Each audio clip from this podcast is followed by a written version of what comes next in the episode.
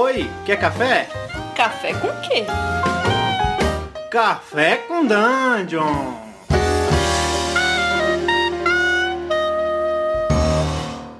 Bom dia, amigos do Regra da Casa. Estamos aqui para mais um Café com Dungeon. Eu sou manhã com muito RPG. Eu sou o Rafael Balbi, já bebi muito café, então estou um pouco acelerado. Vamos começar hoje com um bom dia aqui com Carlos. Fala, Carlos. Bom dia, bom dia, bom dia, bom dia, bom dia. Vamos tomar um cafezinho e falar de RPG. Escola com nós. Estamos também com a Carol. Bom dia, Carol. Bom dia, pessoal. Uma manhã maravilhosa para todo mundo. Um bom podcast para todos. E uma manhã gloriosa, cheia de energias positivas. Que rarebo. Que rarebo. Galera, a gente vai falar hoje sobre D&D. A experiência que a gente tem com D&D, não necessariamente sobre só a quinta edição, mas sobre as, as outras edições que jogou, é, e o que, que acha da quinta edição, o que, que tem achado, o que, que tem curtido, o que não tem curtido. É... Carlos, manda aí, o que, que, você, que, que tem achado da quinta edição e, e comparando com as outras edições? Bom, a quinta edição é o seguinte. A quinta edição ela é ótima de jogar, eu acho o jogo muito bom. Inclusive, apesar de ser um jogo com uma certa complexidade, eu achei excelente para para iniciar pessoas no RPG. Acho muito boa. Tem aquela Minds of Fandelver, né, que, que é do Starter Kit, que dá para introduzir muito bem gente ao hobby e tudo mais. É, e o maior problema para mim da quinta edição é, e na verdade quase todas as edições da Wizards of the Coast não são jogos em si. Eu gosto de todas as edições, a quarta eu não joguei, eu não posso falar. Mas eu gosto inclusive de três, eu gosto das antigas e tudo. O problema é que a quinta edição e todas as outras edições que a Wizards faz, ela só contrata ilustrador merda, a ilustração é uma porcaria. Né? Aí você pega jogo, jogo old school, por exemplo, é, tipo Lamentations e tal, contrata bom, tem dinheiro para contratar bons artistas para ilustrar o jogo e a Wizards não pode fazer isso. Então, por causa disso, eu acho a experiência do livro em si muito broxante, porque ele é muito mal ilustrado. Agora, o jogo, a mecânica, o sistema em si, isso daí eu gosto muito, entendeu? Tem seus pontos chatos, mas eu gosto muito. Eu acho doido você falar que é mal ilustrado, porque eu entendo, ao mesmo tempo, eu não acho que é mal ilustrado, eu acho que a ilustração não é ruim, não, mas eu entendo o que você fala, porque o que acontece é que no estilo que ele traz, ele traz aquele tipo de, sei lá, uma coisa meio concept, né? um, um traço meio. É, é, é, você vê que é, que é pintura, pintura digital, rápida, feita, feita na, na, na toque de caixa. É pintura de, de blockbuster, né? Um negócio para consumo de massa. Não é uma, não é uma arte, né? Especificamente. É, então você vê que, tipo. É, você vê que, tipo, você pega uma página do D&D, se não fosse a, a uhum. diagramação, a tipografia que eles usam e tudo mais, Aí, pela ilustração mesmo, não, tem como garantir que aquilo ali é de D&D, né? Ele. É, pastiche, né? Qualquer coisa pode ter aquilo ali. Né? Tem identidade. É, exatamente. Quando você pega, você, quando você pega já RPGs tipo, sei lá, o, o Dungeon Roll Classics, não sei o que, por mais que tenha ilustrações tecnicamente é, mais limitadas, assim, com menos, sei lá, menos profundidade, menos uso de cor. Artisticamente bem mais interessante, né? É, exatamente, ela tem muito mais estilo, né? Então isso marca muito e eu acho que isso por si só vende bastante a edição. É, realmente a quinta edição ela, ela, ela tá demais isso, isso aí, realmente concordo contigo. O que você acha, Carol? Cara, eu sou um pouco suspeita para falar porque eu sou a parte da massa introduzida ao D&D pela quinta edição. É... Eu sei que tem muita gente que também foi introduzida ao D&D e ao RPG, com, com edição. E assim, eu tenho muita curiosidade com as outras edições. Eu tive experiência com outros sistemas, mas eu nunca parei para olhar as outras edições de D&D. Em breve você jogará ela no nosso é, eu, bom, é, eu tenho gostado demais da quinta edição, cara. Eu acho que a quinta edição tem é, suas limitações, assim. Eu acho que em termos de estilo não é meu estilo favorito. É, todo mundo sabe, eu sou eu gosto, eu gosto mais de, de um RPG mais old school, né? Um, gosto de, de, edições anteriores do D&D, lá, lá de trás mesmo. Só que a quinta edição ela tem, ela tem uma, uma fluência muito boa. Eu, talvez seja o dos D&Ds mais, mais recentes, seja aquela que é aquela edição mais fluida, mais que corre mais, sabe? Você tem combate que não necessariamente vão durar muito tempo. É, enfim, Eu acho que ela, ela, ela tá indo por um bom caminho. Ela, por exemplo, essa coisa de substituir bônus de forma geral, aqueles cálculos de bônus por vantagem e desvantagem. É, não sei, ela tem várias simplificações que eu achei interessante. E, e voltou um pouco com aquela coisa do ruling over rule, né? quer dizer, é ruling not rules, que é um princípio de old school, né? que é, as regras são parâmetro e não é um sistema fechadinho, bem estruturado, que não pode ser alterado. Né? Então, eu gosto muito disso. Eu me sinto compelido a mexer um pouco mais, sabe? Sim. Cara, a quinta edição, ela dentro do que ela se propõe a ser, ela é muito boa. Muito, muito boa mesmo. Eu diria que dentro da proposta é, é, é dela, ela não, não, não acho que ela peque realmente em nenhum aspecto, talvez mais para os mestres e tal, na, na coisa de que, por exemplo, a setagem, você criar os encontros nela não é não é tão bem feito quanto, por exemplo, da terceira edição, o, o, o balanceamento de encontros, para quem gosta e tudo mais, nessa parte, no livro do mestre, não acho que seja é, tão tá interessante. Tá péssima nisso, mas, né?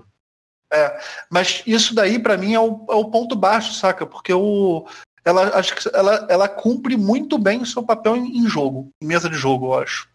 É, eu acho que, e, e, eu, pelo visto, assim, eu não tinha mestrado muito aqui em edição, agora mestrei bastante, né? Eu assumi a mestragem do Regra da Casa, e eu pude conferir, e agora com certeza eu posso falar, é que eu, eu simplesmente não uso a regra de, de equilíbrio de encontros da quinta edição. É, aquele CR ali para mim não diz muita coisa. Eu acabo olhando mais as estatísticas dos monstros e, e percebi ao longo do tempo que vale mais. Se você quiser botar um desafio maior, Vale mais você mexer no, ambiente ali, no playground da luta, você botar uns minions, botar uns seres menorzinhos que atrapalhem. Isso vale muito mais para você construir um, um, conflito interessante do que você simplesmente chegar e calcular aquele CR ali, que não vai, não, sinceramente, não diz tanta coisa assim. E como eu sou, eu tenho um gosto especial por, por combate desequilibrado mesmo, pode ser que eu coloque um dragão na aventura muito superior aos personagens e pode ser que não seja para combater. Então, sabe, eu não, não, pessoalmente já não seguia muito essa coisa de, de, equilíbrio de encontro. E o fato de ser ruim só te incentiva a não seguir mesmo, né? Pois é. Chegou a mestrar, Carol, a quinta edição? Cara, eu mestrei uma sessão para um amigo meu que, que mestrava 3.5 e ele, ele ia começar a mestrar uma, uma mesa pra gente, ele falou, eu queria ver como é que é a 5.0 jogando. Uhum. E eu nunca tinha mestrado, eu falei, ah, se você quer ver a versão mais lixo que você pode ver da 5.0, eu mestro. e aí eu joguei, eu mestrei um. Uma one shotzinha nojenta. Foi horrível, foi horrível. Foi uma das piores mesas que eu já senti o cheiro na minha vida. Horrível, horroroso. E... Mas foi muito legal a experiência de tipo, eu não sei o que eu tô fazendo eu não sei, eu não sei o que fazer. E eu fiquei desesperada durante quatro horas. Mas eu tive problema de balanceamento porque um dos, um dos personagens que estava jogando comeu um cogumelo, ficou louco de ácido na mesa. Ele falou: O que, que é que tem? Eu tenho alguma coisa que eu posso olhar para comer? Ele jogou um Perception. Eu falei: Ah, tem um cogumelo ali que tá brilhando, parece interessante. Aí ele olhou e falou: Vou comer. aí eu falei: Então come. E aí eu tinha acho que quatro personagens, aí eu fiz, tipo, bonitinho, balanceado, do jeito que, sei lá, onde é que tava, que tinha pra balancear. E aí um cara ficou lutando com uma árvore que achava que era um monstro gigante, porque ele tava bem louco. E aí eu tinha que fazer toda a descrição do cenário duas vezes. Eu tinha que fazer para todos os personagens, e aí eu fazia uma especial pro cara que tava bem louco. Foi divertidíssimo. É, então foi uma boa sessão, né? Acho que essa coisa de você ficar no limite, de você não conhecer bem e ficar no limite sempre, é sempre bom. Acho que são sempre coisas memoráveis que acontecem quando você está nesse. Nessa, tá fora dessa zona. Olha, eu achei uma loucura. Eu preciso de mais uns dois anos aí de experiência, porque, nossa senhora, eu tava o tempo todo desesperada.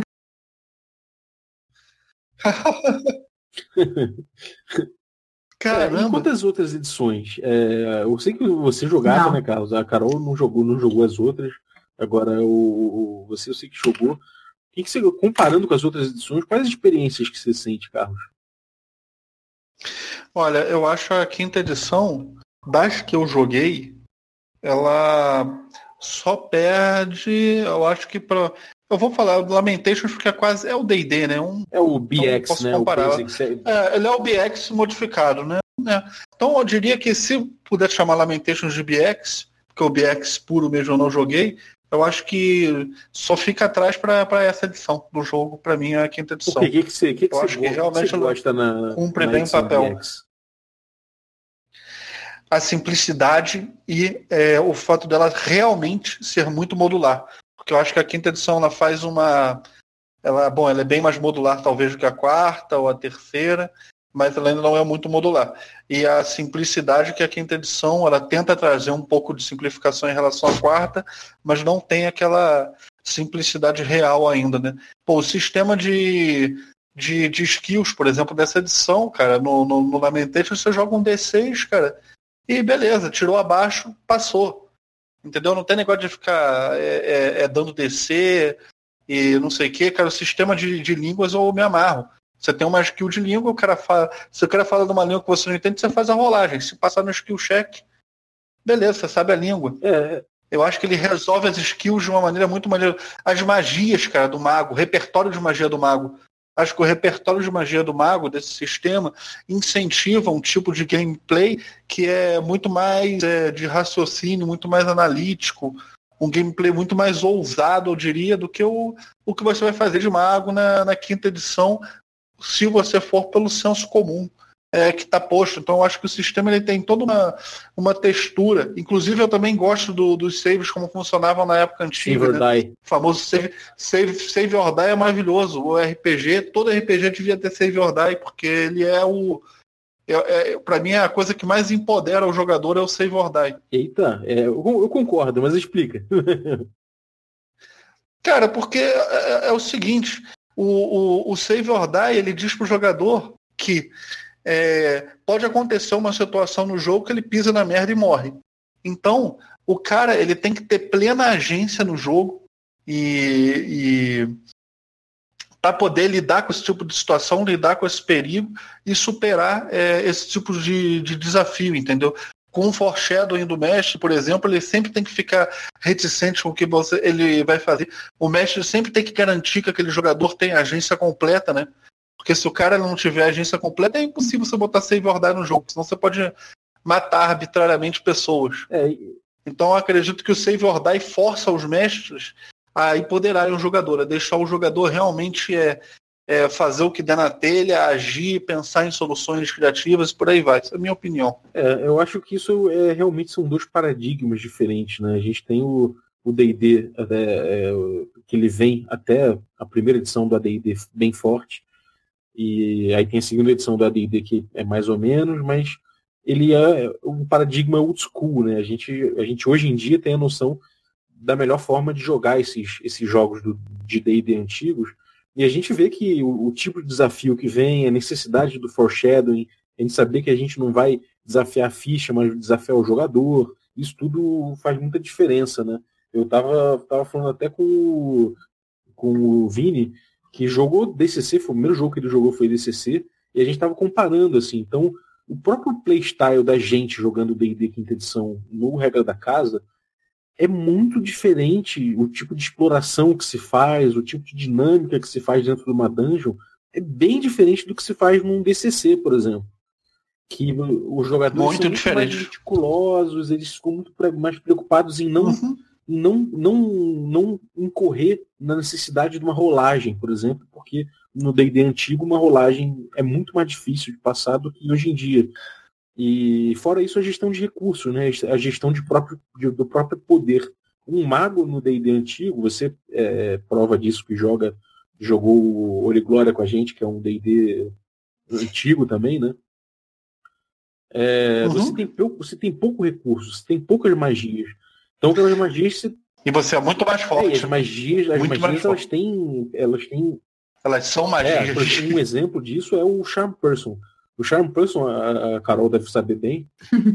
o Charm Person você é, joga hoje em dia, você fica com uma. Um, é, o, o, personagem fica encantado durante uma hora, não é isso? O, o Charm o, Person eu não tenho. Charm Person eu peguei Já o no... Scroll. Eu não sei. Peraí, deixa eu olhar. Não peguei. Ah, você não pegou? Ainda. é verdade. É, mas enfim, é, é pouco tempo. em, em, se comparando com o Charm Person nas edições antigas do D&D, que dependendo da, da inteligência do monstro, do, do oponente que você charmou, ele pode ficar meses charmado. Exatamente, é muito mais divertido isso para mim. Esse ficar meses charmado do que ficar um minuto é. então, ou uma hora. Eu, pro meu gameplay. É, porque de forma geral acaba ficando uma magia mais significativa, só que também mais limitada, mais com, com uso menor, o mago é mais frágil, né? E não esse mago que tem cantrips uhum. infinitos. Então o playstyle mudou muito. E ainda que a quinta edição tenha é, a intenção de resgatar um pouco do old school, ela não resgata totalmente. Como você disse, por exemplo, eu concordo plenamente, a quinta edição ela, ela, ela busca, é, é um princípio do design da quinta edição, segundo o Mike Murrows, essa coisa do, do ruling not rule, né? ou seja, as regras elas são feitas para o mestre usar e abusar e, e, decidir coisas em cima e modificar on the fly é, com base no julgamento e com base nos parâmetros que a regra já leva. No D&D antigo, isso é mais fácil de fazer, porque a quinta edição ela não é tão modular mesmo. É mais difícil mexer nela. Então chega a ser até uma discrepância. É um sistema muito bem amarrado. Você tem essa coisa do, do é, bonded accuracy, que, o, que é a coisa do, dos bônus, né? Que vão, como eles vão crescendo para todas as classes. Uhum. Então, de certa forma, é, o sistema ele é muito bem amarradinho para ser fácil de mexer. Ele não é tão fácil quanto você mexer no D&D antigo. Então, a coisa do mestre mexer em cima da hora ficou mais difícil. E até que, cara, por um lado isso é, isso é bom, porque como a quinta edição é um sistema que trouxe muita gente pro, pro RPG, eu acho que quando você bota um negócio muito modular e pouco amarrado, é mais complicado para o iniciante. Para o mestre iniciante. Coisa, é, porque o cara não vai saber é, é, é, é, como modularizar, muitas vezes ele vai mexer coisas que vão quebrar é, ele, pode, ele pode quebrar o jogo e, e aí ele tem uma má experiência com aquilo ali e tudo mais, então não sei.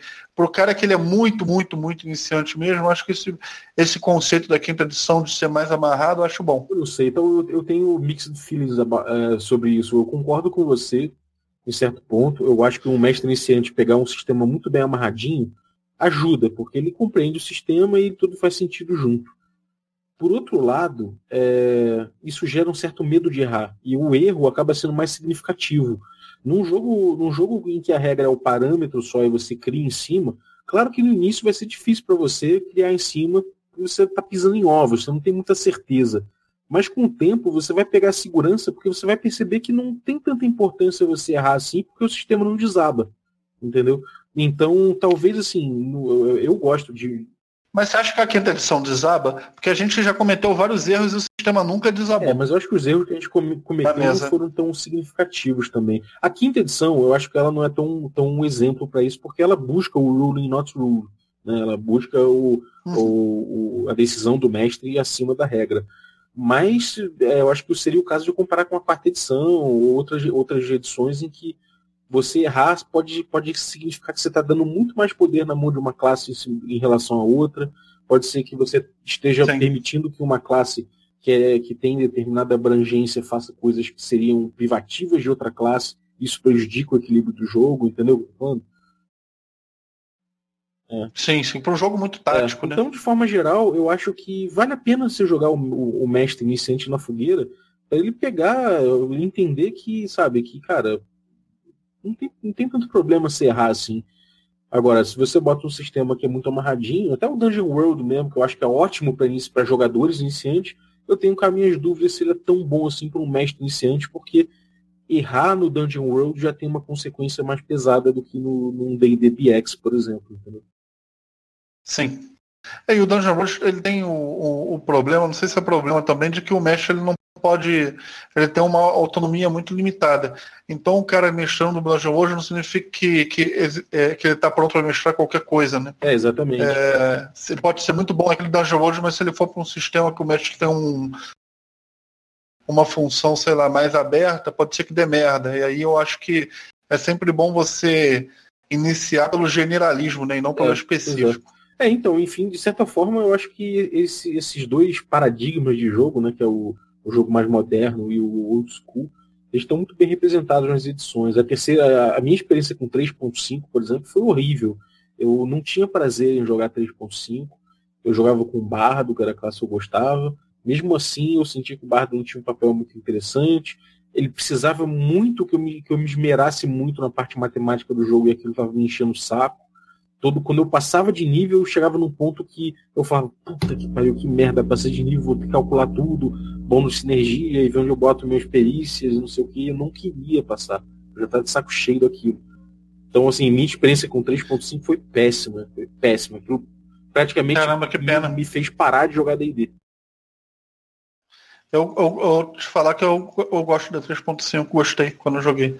Hoje em dia não é o meu estilo de jogo, mas quando eu joguei eu gostei. Na época. É, meu grupo se divertiu, eu acho, de forma geral. Eu que fiquei mais perdido mesmo. E eu acho assim, cara, eu, eu acho que, de forma geral, eu não tenho mais problema em relação a jogos muito, muito, muito táticos e tudo mais que eu joguei recentemente Starfinder, por exemplo, gostei. Eu acho que o Starfinder uhum. resolveu muitas questões, eu acho que o 3.5 não fez tão bem quanto poderia fazer isso. Sabe? A impressão que eu tenho hoje em dia é essa, que ele, ele acabou ficando muito, muito tático demais, sabe? É porque eu acho que ele foi o primeiro a ter essa, esse volume de cancha com a D&D segundo ele já, já era crunch, mas ele não, não tinha tanto crunch quanto a quinta edição tem, né? Ele foi o primeiro a tentar levar isso mais a um extremo, ou não? O primeiro da linha D&D, tá? Porque a gente está falando é, aqui de D&D especificamente. Edição, ele já tinha muitas opções, né? Já tinha muitas, muitos players options e não sei o quê, que trouxeram isso. A, a matemática era difícil sim, cara, no, no players options. Tinha muita coisa já começava a dificultar, porque era muito tático e praticamente obrigava você a usar grid, né? Então já tinha oportunidade, flanking, todas essas coisas assim que já eram bem táticos, assim, o quanto você se movia já era muito importante, etc. É, eu não tenho, talvez porque eu era mais novo, então eu jogava Slacker, me lembro disso não, não tinha nem. É, mas isso no Players Options, né? Isso no, no Players Options, que eram aqueles livros que saíram no final. É... Não, os kits já, já acho que é até mais suave do que isso. Os kits eram mais suave, era mais temático, só que. Ah, então eu nunca tive contato com isso. Eu só tive contato com os kits, que eu era muito novo, o pessoal não tinha dinheiro para comprar livro nessa época, não. É, era um livro chamado Skills and Powers e outro chamado Combat and Tactics. É, isso é. Não. Então eu não joguei o jogo no nível que você jogou, nesse nível tático, é. não. Eu jogava o é, jogo é, bem mais vermelhos naquele Complete Books era um kit que você tinha para cada classe e acaba sendo, acabava sendo uma coleção de bônus. Então ali começou um power play fudido. E isso é uma coisa que eu já não curtia, é, já não curtia muito na segunda edição, então eu praticamente não usava nenhum kit desse que eu não gostava. Eu até tive alguns. Uhum. Nessa época você não gostava de Powerplay. Na época da segunda, é, eu, você já não gostava disso. Eu não gostava de Powerplay, não, cara, mas é porque, sei lá, eu achava que ficava demais ficar trazendo tanto daqueles livros vermelhos, cheio de opções e, e coisas que pareciam. Era, é claramente roubado, sabe? É, claramente você fazia aquilo uhum. ali para ter a classe mais foda e, e pronto. Mas enfim, é, depois, cara, assim, a segunda edição, acho que o que ficou para mim da segunda edição era os cenários, né? Uma coisa muito legal, que era que você tinha caixas incríveis de cenário, muito detalhados, produtões e tal. Então, o que ficou marcado para mim da segunda edição foi muito mais as caixas de cenário do que qualquer coisa. Bom, é isso, né? A gente falou bastante aqui das edições, falou do, da experiência que a gente teve com a quinta edição, a Carol mais da quinta edição, porque foi a que ela jogou, né? Então. É. Com, com, é, compartilha com a gente a sua opinião também sobre as edições, sobre as edições que você jogou. Manda um e-mail para é, podcast.regradacasa.com.br que a gente vai ler online, vai ler no, no, nosso podcast aí quando juntar correspondência suficiente. É, no mais, acompanhe nosso conteúdo completo no regradacasa.com.br.